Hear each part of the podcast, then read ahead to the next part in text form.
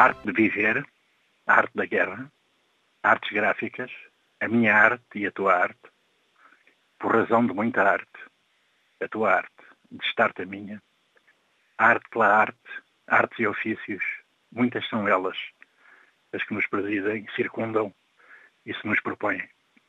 Acabou agora mesmo com a polémica costumeira e as consequências que a análise política tentará adivinhar da saga eleitoral autárquica em Moçambique. Partido no poder ainda é hegemónico, menos abstenção, cidades importantes, capitais algumas das províncias nortenhas nas mãos da oposição. Nada de espantar num exercício democrático normal.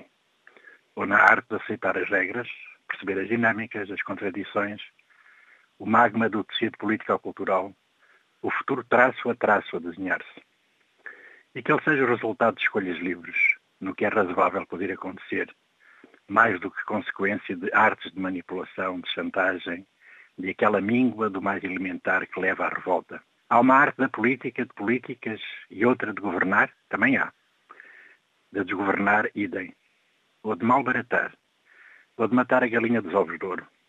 A arte do funâmbulo, vara longo entre as mãos sobre o fio do tempo, equilibrando o passo, consciente da altura, coreografando as forças do vento, medindo o peso, a queda, a tentação de calar ou ferir o mensageiro. Depois do filme eleitoral, os muitos cinemas da arte de estar vivo, de sonhar. Quem diz, quem representa, quem se projeta por desejo de muito transformar o amador na coisa amada, anda nas oficinas dos seus lugares, nas amadas ruas das cidades poderosas, agónicas, contraditórias, prendes de vida e vai falar connosco através das redes sociais, dos slams de poesia, dos livros, dos filmes, com a sua pintura, a sua poesia nela.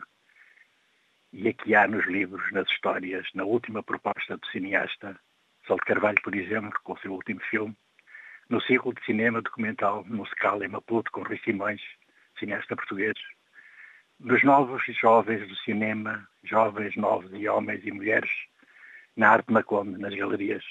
Na aventura hercúlea de começar um novo filme, no barro e nos poemas, ganguiçando, entre João Donato e António Cabrita, no mundo grave, na pintura e escultura de Malócua e Muguambe, na interessantíssima revista Puncto e a abrangência nela de todas as modernidades despojadas de qualquer folclore, no posicionamento crítico e na reflexão sobre a fotografia, a arquitetura, o fazer delas. Os muitos nomes consagrados, os outros a começar, esses nossos na casa inteira, no mundo. O mundo, onde ele for, porque esta crónica é também para o JAT, Paulo Abranches de Sousa Esmarial, artista gráfico moçambicano de gema, cosmopolita por isso mesmo, alegre e triste, que nos deixou num dia aziago deste ano de 2018.